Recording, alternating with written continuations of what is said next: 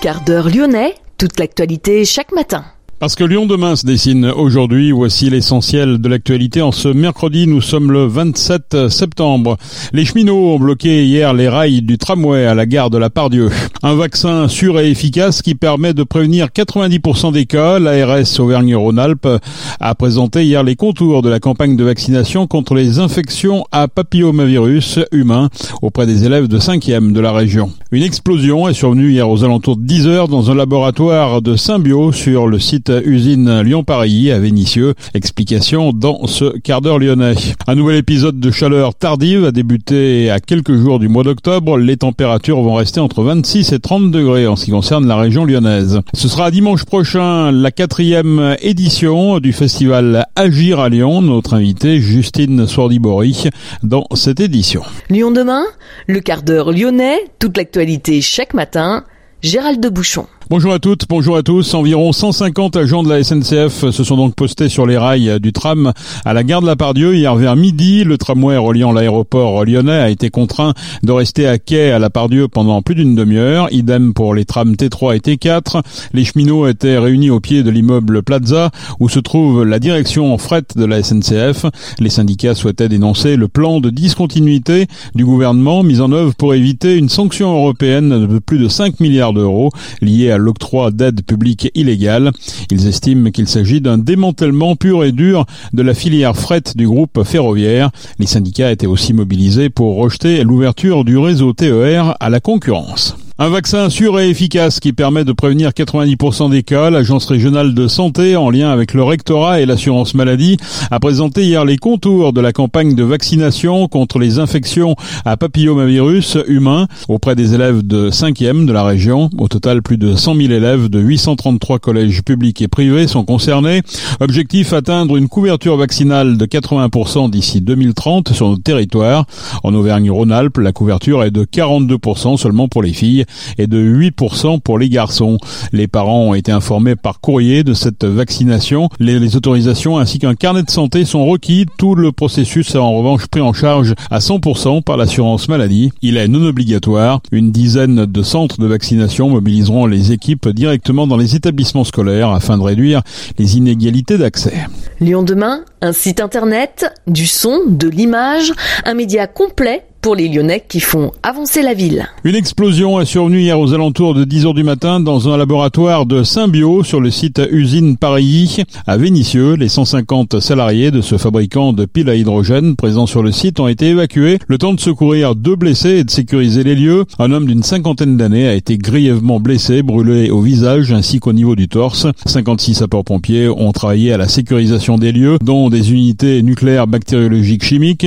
L'explosion survenue au sein du laboratoire pourrait être due à un contact de poudre et de solvant, mais pas de lien avec l'hydrogène selon l'entreprise. Dernier test avant l'ouverture des deux nouvelles stations du métro B le 20 octobre. À nouveau, les systèmes de désenfumage vont être mis en situation dans la matinée. De la fumée va donc sortir des stations de métro Oulin et Saint-Genis-Aval et c'est juste un exercice. Un nouvel épisode de chaleur tardive a débuté à quelques jours du mois d'octobre. Les températures élevées devraient perdurer au moins jusqu'au début de la semaine prochaine. De nouveaux records de chaleur pourraient tomber. Un flux de sud-ouest sur la France, associé à des conditions anticycloniques qui amènent de l'air chaud depuis l'Afrique de l'Ouest. Voilà ce qui explique les températures qui devraient rester entre 26 et 30 degrés en ce qui concerne la région lyonnaise. Lyon demain, média agitateur d'idées. Anciela organise ce week-end la quatrième édition du festival Agir à Lyon. C'est précisément dimanche, c'est à la Maison des Rancis dans le troisième et Justine Swordibori est avec nous pour en parler. Bonjour Justine. Bonjour. Quatrième édition et une thématique, euh, j'ai envie de dire, toujours plus pertinente après un, été qui a été euh, qui a été brûlant C'est sûr qu'on on, est encore euh, face à la, au constat qu'on on peut plus euh, rester comme comme avant et qu'il va falloir vraiment mettre toutes et tous nos forces dans, dans la transition pour ne plus revivre des, des étés comme comme celui qu'on vient de vivre avec cette, cette nouvelle canicule. Un festival chaud à tous les points de vue. Un côté météo était chaud, côté mm. également actualité avec cette cette menace qui pèse toujours sur les, les soulèvements de, de la Terre, hein, c'est toujours pas réglé. À la clé, donc une conférence plénière qui s'intitule justement Lyon, Terre de soulèvement. Pourquoi?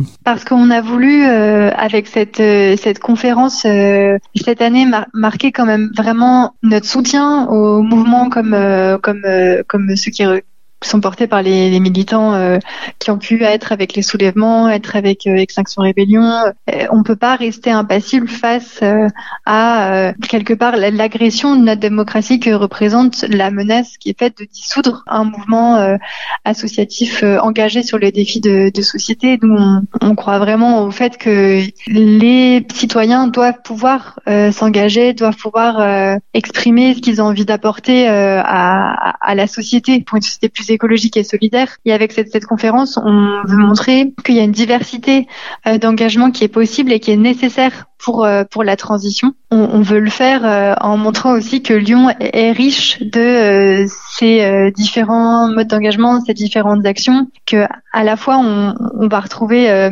même à Lyon de nombreuses associations qui portent un plaidoyer, qui veulent faire bouger les, les politiques publiques, qui vont d'autres qui vont mobiliser la, la, loi, qui vont partir en procès contre des organisations, contre des institutions pour défendre le vivant, qu'il y en a d'autres qui vont mener des actions de sensibilisation, qu'il y a des citoyens qui vont s'engager euh, chez eux, sur leur, euh, dans leur club de sport, euh, dans leur immeuble, dans leur quartier, dans leur lieu de travail pour porter la transition partout et qu'il y a aussi à Lyon et eh bien des militants des militantes qui portent des luttes aux côtés en parallèle des soulèvements de la terre pour bah, dénoncer euh, des destructions du vivant qui, qui sont à venir euh, ou qui sont en cours, euh, bah, comme par exemple la, la méga la, la, bassine assez importante qui était prévue autour de la Clusa. Ce sont des, des, des, luttes qui sont aussi proches de notre région et sur lesquelles, bah, en tant que Lyonnais, on, on, on est appelé à se mobiliser aussi.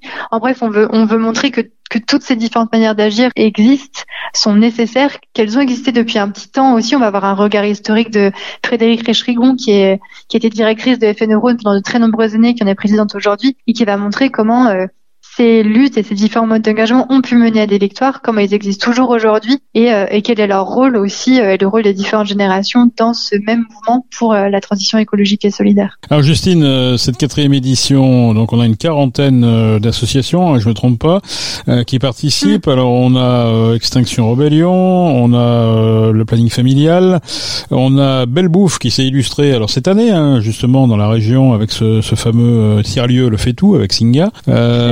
Ce sont les principaux acteurs là que j'ai cités ou il y en a beaucoup d'autres? Oui, bah sur euh, sur 40, il y, en a il y en a vraiment euh, énormément en fait. Il y a, on, va retrouver à la fois des, acteurs avec lesquels on va pouvoir être sur une pratique très très concrète de l'écologie et de la transition. Par exemple, cette année euh, en nouveauté, on va avoir euh, les croqueurs de pommes qui eux sont euh, vraiment sur nous montrer comment fonctionne le greffage des arbres fruitiers pour avoir de plus en plus d'arbres et d'arbustes fruitiers locaux et adaptés à notre région qui puissent pousser partout par ici, qui vont nous faire déguster des variétés anciennes de pommes, donc qui, qui défendent une certaine diversité du du vivant et, qui, qui, est aussi un sujet qui est, qui est pas mal d'actualité cette année vu qu'il y a tous les vergers qui ont été créés dans la ville de Lyon par la municipalité. On sent qu'il y a de l'espace aussi de reprendre le pouvoir euh, sur plein de plein de lieux proches de nos villes pour y faire euh, pousser des plantes et, euh, et notamment des, des, arbres fruitiers qui puissent être euh, utiles pour nous et pour la nature.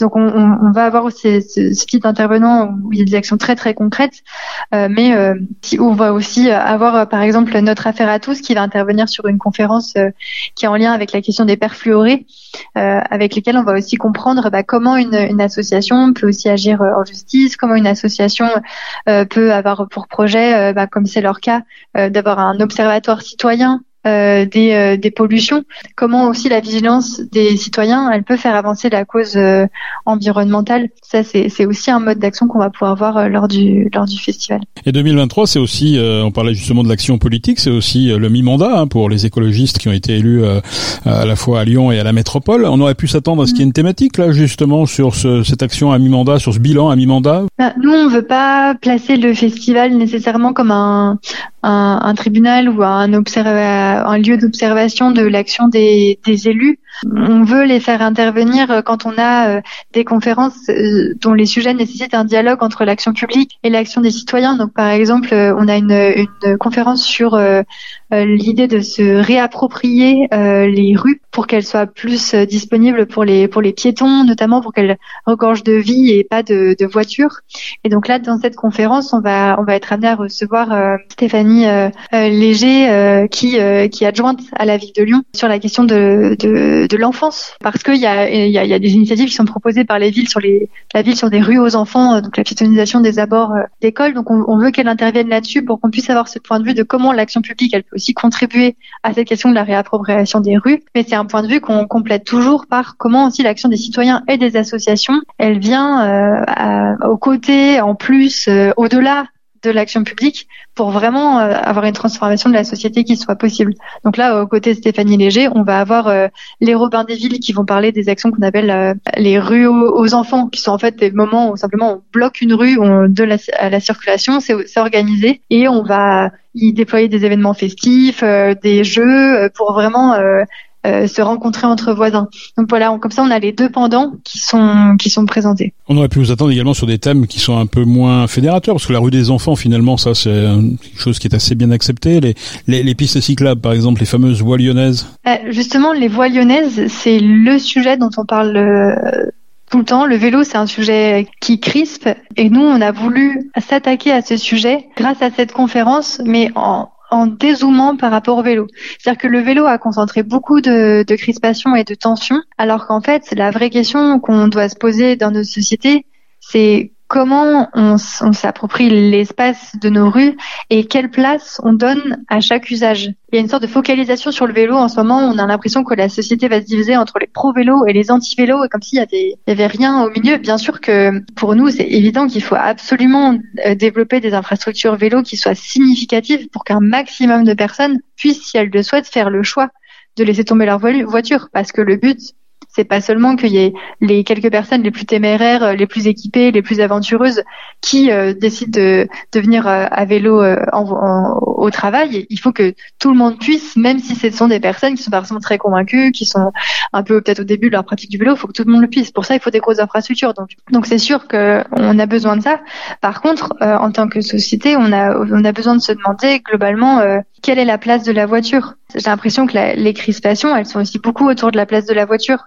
Euh, parce que c'est ça qui a fait agir en presqu'île euh, avec les projets qui ont été qui ont été faits autour de, de la piétonisation. Et donc on propose de pour le coup vraiment de se pencher sur ce sujet-là qui est sensible et de se dire ok bah c'est la place de la voiture et qu'est-ce qu'on veut faire de cette place-là? Alors Justine pour conclure ces associations elles sont une quarantaine elles veulent euh, vraiment aller plus loin que leur cercle naturel de militants on peut on peut dire que c'est ça un petit peu l'esprit du festival que vous proposez? Oui, oui l'esprit du festival c'est de dire que agir, se sentir utile euh, face aux grands défis écologiques et solidaires que chacun, dont chacun ressent l'importance au fond de lui et au fond d'elle, c'est accessible à tout le monde. Tout le monde peut se sentir utile, tout le monde peut avoir une place dans ce mouvement-là et on veut aider chacun à trouver cette place-là. Et cette place, elle sera peut-être euh, bah, parce que euh, je me sens utile, j'agis, parce que j'ai transformé mon balcon, mon jardin en espace accueillant pour la biodiversité, il y a la, la, la LPO euh, qui, qui, est présente, qui est une association de protection de la nature, avec laquelle on avec laquelle on peut comprendre comment on peut transformer nos espaces.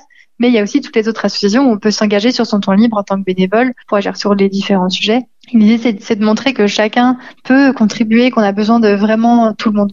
Merci Justine Sourdibori. Je rappelle que le festival Agir à Lyon, c'est dimanche toute la journée, quatrième édition à la salle, à la Maison pour tous, la Maison des Rancis dans le troisième arrondissement, donc en plein cœur de la ville. Merci beaucoup Justine. Merci et à dimanche. À 10h30 au parc de la Tête d'Or, allée du chemin de fer du côté de l'entrée Stalingrad, une cérémonie hors du commun va avoir lieu ce mercredi. Les All Blacks vont offrir en effet un banc sculpté à la main dans la tradition maori pour remercier la ville de son accueil durant la Coupe du Monde de rugby. Les joueurs et anciens joueurs remettront ce présent au maire de Lyon, Grégory Doucet, et à son adjointe, Julie Nubla-Fort. Notez que c'est un événement qui est ouvert au public. Des enfants issus des centres de loisirs du Cru ont également été invités. Et puis sur le plan de la compétition, Uruguay-Namibie à Lyon euh, ce mercredi. Les Africains rêvent d'une première victoire de leur histoire. Les Sud-Américains espèrent une quatrième Coupe du Monde. C'est à 17h45 et c'est à Dessine. Voilà pour l'essentiel de l'actualité. On se retrouve demain pour une nouvelle édition du quart d'heure lyonnais.